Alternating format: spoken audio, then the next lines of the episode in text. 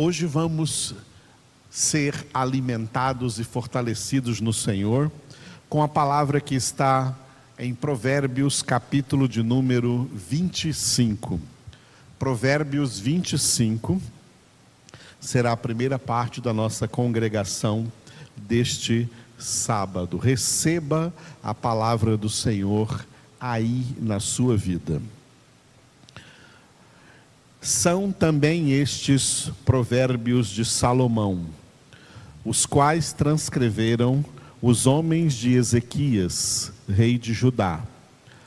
A glória de Deus é encobrir as coisas, mas a glória dos reis é esquadrinhá-las.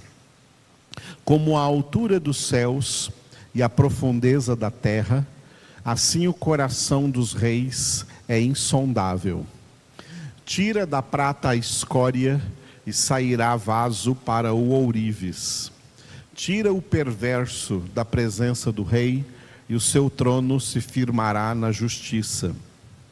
Não te glories na presença do rei, nem te ponhas no meio dos grandes, porque melhor é que te digam: sobe para aqui, do que seres humilhado diante do príncipe. A respeito do que os teus olhos viram, não te apresses a litigar, pois ao fim, que farás quando o teu próximo te puser em apuros? Pleiteia a tua causa diretamente com o teu próximo, e não descubras o segredo de outrem, para que não te vitupere aquele que te ouvir, e não se te apegue a tua infâmia como maçãs de ouro em salvas de prata, assim é a palavra dita a seu tempo. Como pendentes de joias de ouro puro, assim é o sábio repreensor para o ouvido atento.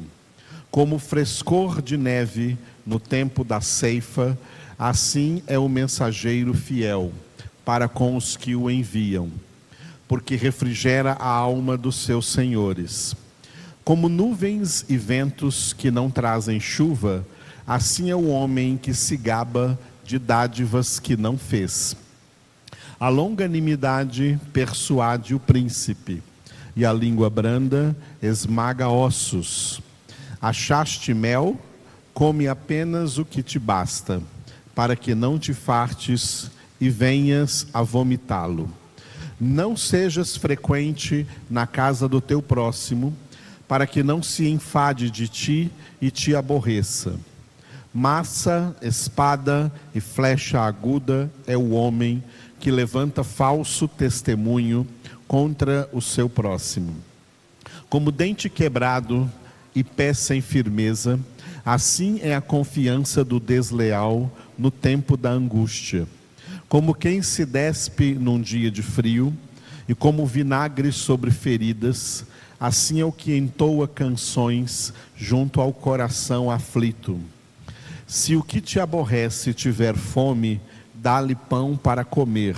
Se tiver sede, dá-lhe água para beber. Porque assim amontoarás brasas vivas sobre a sua cabeça, e o Senhor te retribuirá. O vento norte traz chuva, e a língua fingida, o rosto irado. Melhor é morar no canto do eirado do que junto com a mulher rixosa na mesma casa. Como água fria para o sedento, tais são as boas novas vindas de um país remoto. Como fonte que foi turvada e manancial corrupto, assim é o justo que cede ao perverso. Comer muito mel não é bom Assim, procurar a própria honra não é honra. Como cidade derribada que não tem muros, assim é o homem que não tem domínio próprio. Aleluia. Louvado seja o Senhor por estes 28 versículos do capítulo 25 de Provérbios. Começando pelo último versículo, como cidade derrubada que não tem muros, assim é um homem, assim é o homem que não tem domínio próprio. O homem que não tem domínio próprio equivale ao homem que não tem Deus. Porque quem não tem Deus não tem o Espírito Santo de Deus habitando em si mesmo.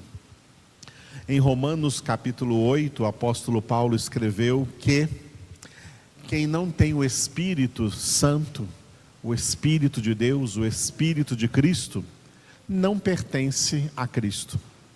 Agora, quem tem o Espírito Santo de Deus na sua vida, a prova de que o Espírito Santo habita em alguém é a produção do seu fruto. Foi esse o sentido que Jesus disse, né? A árvore se conhece pelo fruto. Quem tem o Espírito Santo se conhece pelo fruto. O fruto do Espírito, descrito pelo apóstolo Paulo em Gálatas capítulo 5, versículos 22 e 23, ele é definido como tendo nove características. O fruto do Espírito é amor, alegria, paz, longanimidade, benignidade, bondade, fidelidade, mansidão e a nona característica, domínio próprio. Portanto, neste versículo 28 do, do, do Provérbios 25, o homem que não tem domínio próprio prova com isso não ter o Espírito Santo de Deus na sua vida. Só o Espírito Santo dá domínio próprio. Mas eu gostaria de meditar, esse foi só um comentário aqui nesse último versículo. Eu gostaria de comentar os versículos 21 e 22. Versículo 21 e versículo 22. Se o que te aborrece tiver fome, dá-lhe pão para comer. Se tiver sede, dá-lhe água para beber, porque assim amontoarás brasas vivas sobre a sua cabeça, e o Senhor te retribuirá. Eu gostaria de lembrar que estes dois versículos foram citados pelo apóstolo Paulo na epístola aos Romanos, no capítulo 12, versículo 20, Romanos 12, 20, o apóstolo Paulo citou esses dois versículos naquele contexto em que ele orientou que os filhos de Deus, as pessoas de Deus, não se vingam, não se vingam de pessoas que lhes fazem algum mal, que lhes causam algum dano ou que não gostam deles. Esses dois versículos, eles interpretados já à luz do Novo Testamento pelo apóstolo Paulo em Romanos capítulo 12, ele traz para nós a seguinte ideia. Primeira, primeira ideia, que nós, filhos de Deus, não podemos considerar homem algum como nosso inimigo. Ninguém na humanidade pode ser considerado como nosso inimigo. O nosso inimigo não é humano. O nosso inimigo é um ser espiritual. Satanás, o diabo tanto ele como os anjos decaídos, os demônios. Esses são os nossos inimigos. Por isso que Paulo disse em Efésios capítulo 6 que a nossa luta aqui na terra não é contra carne e sangue.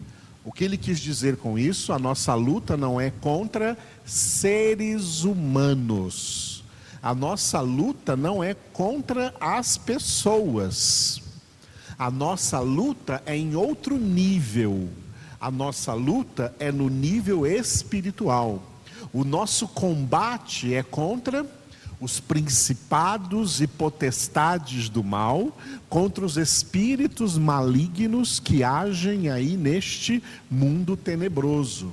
A nossa luta é contra Satanás e os demônios, e para essa luta o Senhor já nos deu todas as armas de vitória, para nós sermos nesta luta espiritual mais que vencedores. Só para resumir um texto, Lucas 10, 19, no qual Jesus disse: Eis que eu vos dei poder ou autoridade para pisar de serpentes, escorpiões e todo o poder do inimigo, e nada absolutamente vos causará dano.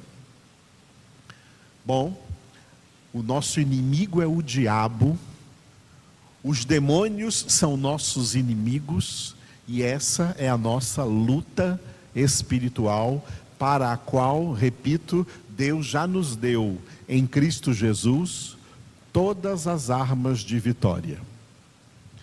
Os seres humanos, eles são o nosso, os nossos próximos o próximo que nós devemos amar. Filhos de Deus não odeiam homens. Filhos de Deus amam os homens. Mesmo que esses homens nos odeiem, mesmo que esses homens não nos amem, mesmo que esses homens queiram ser nossos inimigos. Nós não queremos ser inimigos, nós queremos ser amigos de todos. Porque nós somos pacificadores e não fazedores de guerra. Por isso, Jesus pregou no Sermão da Montanha: Benditos os pacificadores, porque eles serão chamados filhos de Deus. Filhos de Deus não procuram guerra contra homens. Filhos de Deus procuram paz entre os homens.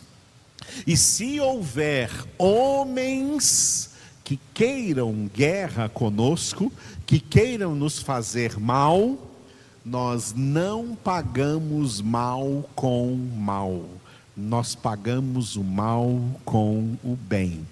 E é por isso, como diz aqui nos versículos 21 e 22, agora parafraseando, se alguma dessas pessoas que nos desejam mal, que não gostam de nós, se alguma delas tiver fome, nós não vamos ficar dizendo assim, bem feito, aí está com fome. Não, nós vamos levar para elas de comer. Se elas tiverem sede, nós seremos os primeiros a oferecer a elas água para beber. Por quê? O porquê vem no versículo 22 porque assim amontoarás brasas vivas sobre a sua cabeça e o Senhor te retribuirá. O que isso significa? Isso é uma expressão que vem aqui do livro de Provérbios, brasas vivas sobre a cabeça dessas pessoas, é que todo benefício que nós fizermos a essas pessoas, elas passam a dever isso diante de Deus. E Deus só não cobrará delas se porventura elas vierem a se converter e se tornar, como nós também somos, filhos de Deus. Mas se elas não se converterem, a conta vai chegar, a prestação de contas vai chegar. Por isso que no contexto de Romanos, onde Paulo citou esse texto, ele disse assim: Não vos vingueis a vós mesmos, não vos vingueis de ninguém, deixai agir, dai lugar à ira de Deus, deixa que Deus haja. A ira de Deus é justa, Mas Tiago escreveu que a ira do homem não realiza a justiça de Deus. Por isso Tiago disse, ó, sede prontos para ouvir, ouvir o que? Ouvir a palavra de Deus. E tardios para falar e tardios para se irar. E se alguém se irar, é Paulo que diz em Efésios: irai-vos e não pequeis, não se ponha o sol sobre a vossa ira, nem deis lugar ao diabo. Glória a Deus. Então, essa é a palavra de Deus para nós, por isso, Jesus é a nossa paz. Jesus é o príncipe da paz. Jesus disse: Deixo-vos a paz, minha paz vos dou. E por essa paz, nós, filhos de Deus, não somos fazedores de guerra, não somos a favor de guerra, nós somos construtores da paz, somos pacificadores. Benditos os pacificadores, porque serão chamados filhos de Deus. Aleluia. Te adoramos, ó Deus glorificamos o teu nome pela obra que o Senhor já fez em nossa vida em Cristo Jesus, dando-nos a paz. Obrigado porque nós estamos numa posição espiritual de justificação. Justificados mediante a fé, temos paz contigo, ó Pai por meio de nosso Senhor Jesus Cristo, teu Filho amado, e o teu Espírito Santo opera em nós, produzindo o seu fruto, que envolve também essa paz, assim como o domínio próprio. Obrigado, Senhor, pela obra que o Senhor está fazendo nas nossas vidas, nesse processo de santificação, no qual nós agora perseveramos e devemos e queremos perseverar na nossa santificação até o fim da nossa jornada, até o fim da nossa carreira sobre a face da terra. Por isso te glorificamos, ó Deus, louvamos, rendemos graças ao teu nome, porque tu estás conosco todos os dias, Jesus, até a consumação do século. Tu és Deus de paz conosco, ministrando paz em nossas almas, ministrando paz em nosso interior. Que a paz do Senhor alcance agora todos que estão conectados conosco e todos que vão ouvir ainda, mesmo que tardiamente, esta transmissão que ficará gravada.